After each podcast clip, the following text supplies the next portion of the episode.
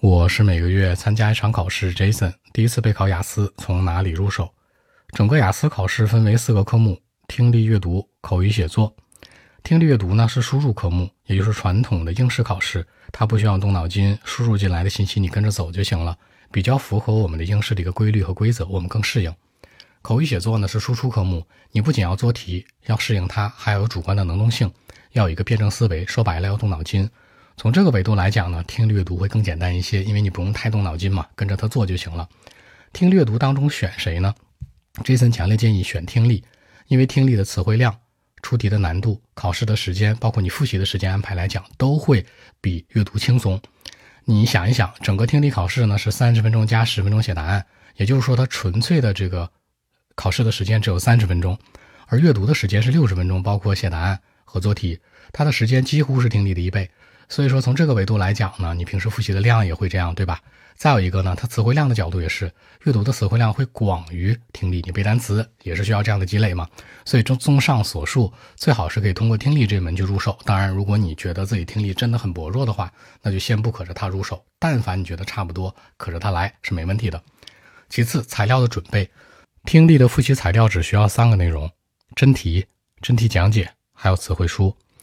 真题呢是剑桥雅思官方的真题，从剑桥五开始到十六、十七，你都可以去买来整体一套。每本书里面大概会涵盖四个部分的套题，这些加一起六十几套也够你用了吧？那这里面很多人会说了，Jason，我的水平不是那么好，我直接做真题怕跟不上。呃，我要不要先做一些其他材料，或者买一些其他辅助，某某站呐、某某歌呀什么东西？Jason 的意见是不用，因为整个听力考试呢，它分为四个部分。Part 一、Part 二、Part 三、Part 四，就是你们经常说的啊，正常叫 Part one、Part two、Part three、Part four。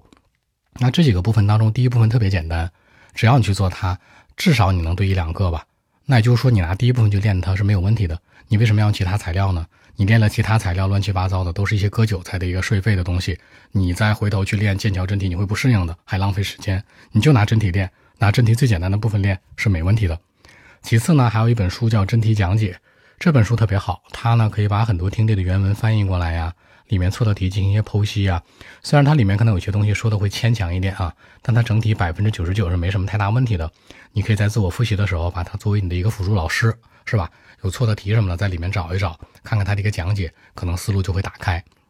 第三，词汇书，词汇书是这样的啊，Jason 不太建议大家背专门的词汇，比如复习听力就背一个听力词汇，比如某某什么呃路的这个。这个词汇书啊，或怎么样，不太建议，因为呢，词汇书你尽量背就背整体。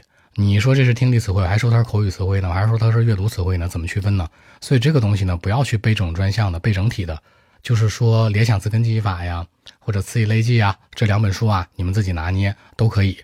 所以说呢，这个词汇书你可以准备好。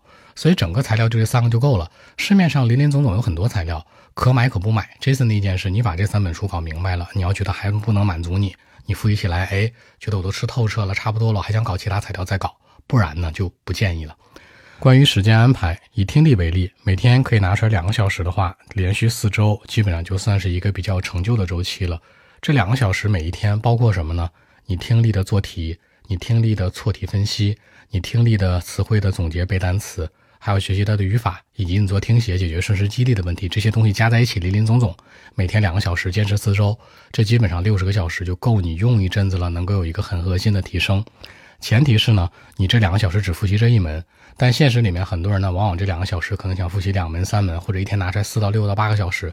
Jason 的意见只是给到你听力这门为例，以这一门为例，你每天两个小时是完完全全足够的。你先坚持这四周，把这六十个小时先给它过渡出来，你可能就会知道自己的问题所在了。可能再有一个晋升的一个复习会更稳妥。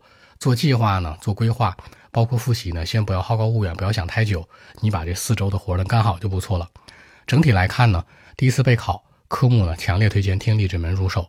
那看每个人，有的人如果觉得听力太简单了，我觉得我听力水平确实很好，我不想通过它入手，我想通过阅读或者通过口语、通过写作，后续这次也都会去一个个去说。但是呢，以听力入手呢，可能是大部分考生从低分想冲六分、冲六点五的一个核心方式和方法，更为稳妥一些。好，更多文本问题，微信 b 一七六九三九一零七。